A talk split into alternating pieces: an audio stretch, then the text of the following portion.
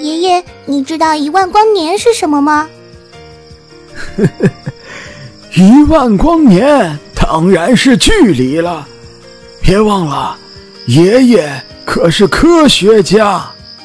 错了错了，爷爷，舒儿说的一万光年是动漫电台。一万光年动漫电台，听得见的有声动画。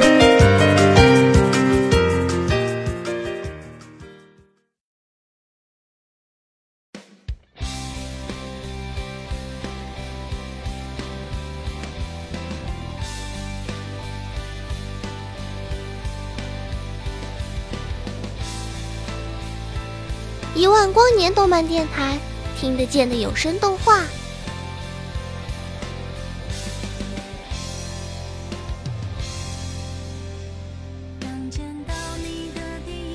这部作品连载于腾讯动漫，二零一四年四月到至今也有四年了。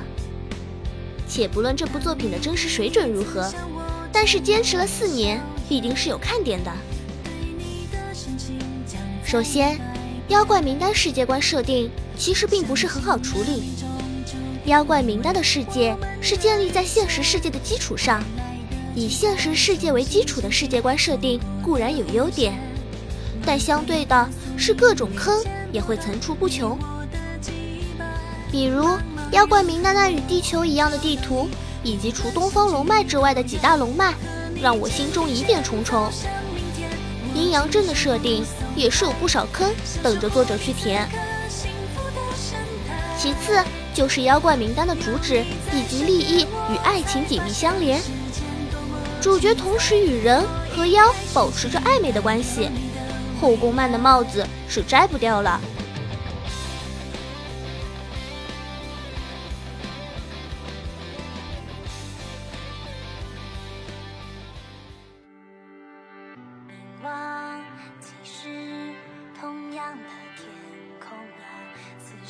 But，妖怪名单的魅力也在于此，不同于其他专一或只走一条线的作品。坚持了走宅男路线最喜欢的路子，这也是妖怪名单经久不衰的原因吧。再来看看妖怪名单的绘画水平，不得不说，唐人家的作画功底还是很不错的。妖怪名单的作画在腾讯动漫中属于上层，人物形象各有特点，作画很少崩坏。这也是妖怪名单能在腾讯动漫中人气力压狐妖小红娘的原因。但是在动画改编中，妖怪名单明显就不如狐妖小红娘了。这也与动画制作组有很大的关系。甚至当年有很多人认为妖怪名单的动画毁原著。不过最近看了妖怪名单第二季，感觉画风有所改善，但是。就是不知道能不能重新博得观众们的喜爱了。哎，说起来还是很期待妖怪名单最后把坑一个一个填完的。毕竟这部作品也算是我国国产漫画入门之作啊。从漫画到动漫的感情，自然也是更为深厚了。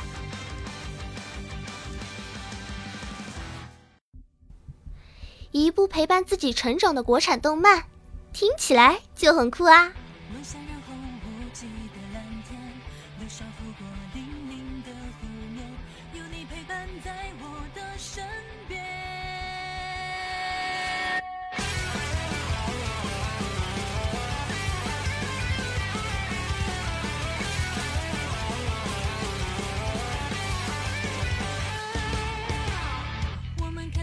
一万光年动漫电台，听得见的有声动画。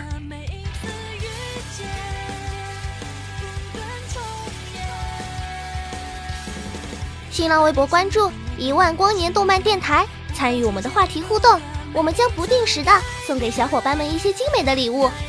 对我们电台有什么建议，也可以在新浪微博底下留言哦。我是主播园子，我们下期节目再见。